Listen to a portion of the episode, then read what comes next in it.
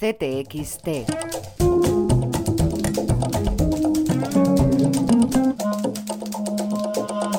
José Luis Cuerda. Sonrisas, risas y carcajadas.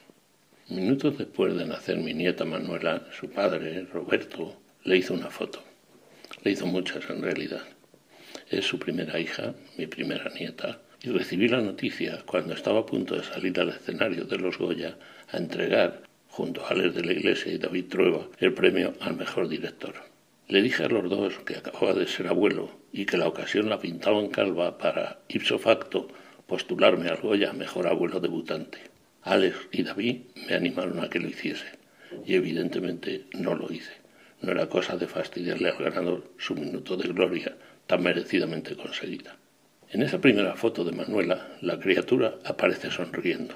O eso creo ver yo.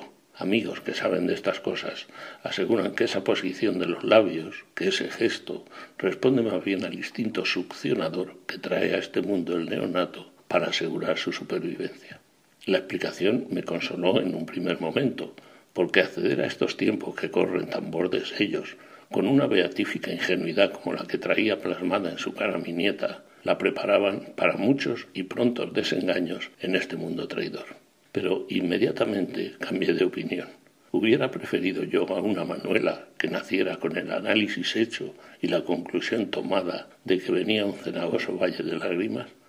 Para nada.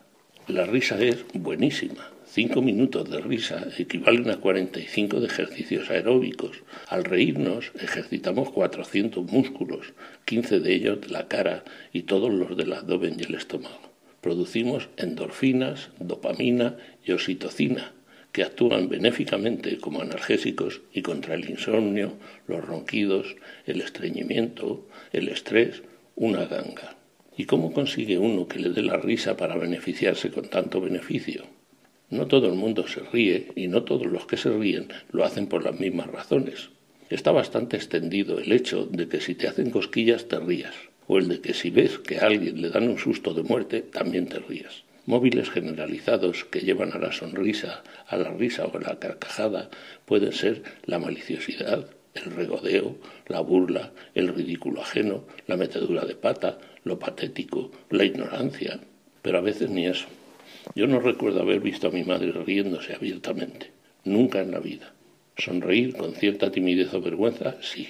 Desternillarse, no. Rafael Azcona contó más de una vez que en su casa natal de Logroño, cuando durante alguna celebración familiar o alguna fiesta de mucho alborozo aparecían las risas, las carcajadas y el despiporre, su madre esperaba que se fueran diluyendo y sin enfatizar, pero con firmeza, sentenciaba, ya nos arrepentiremos ya.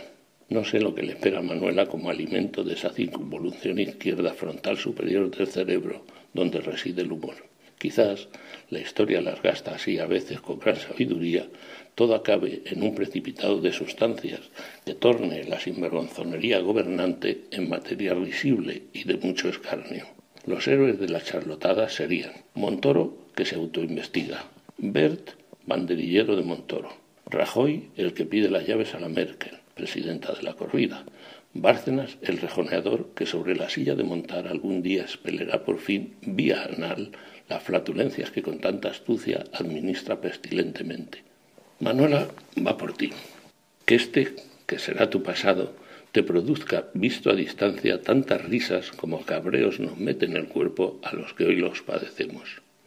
Aunque fuera quejas. Al toro, Aborrecibles los mamones de las mamandurrias, los poderosos de la trampa y la mentira, los que mandan desde el desprecio, y, eso sí, estúpidos colaboradores necesarios los que los hemos aguantado. Que no sigan.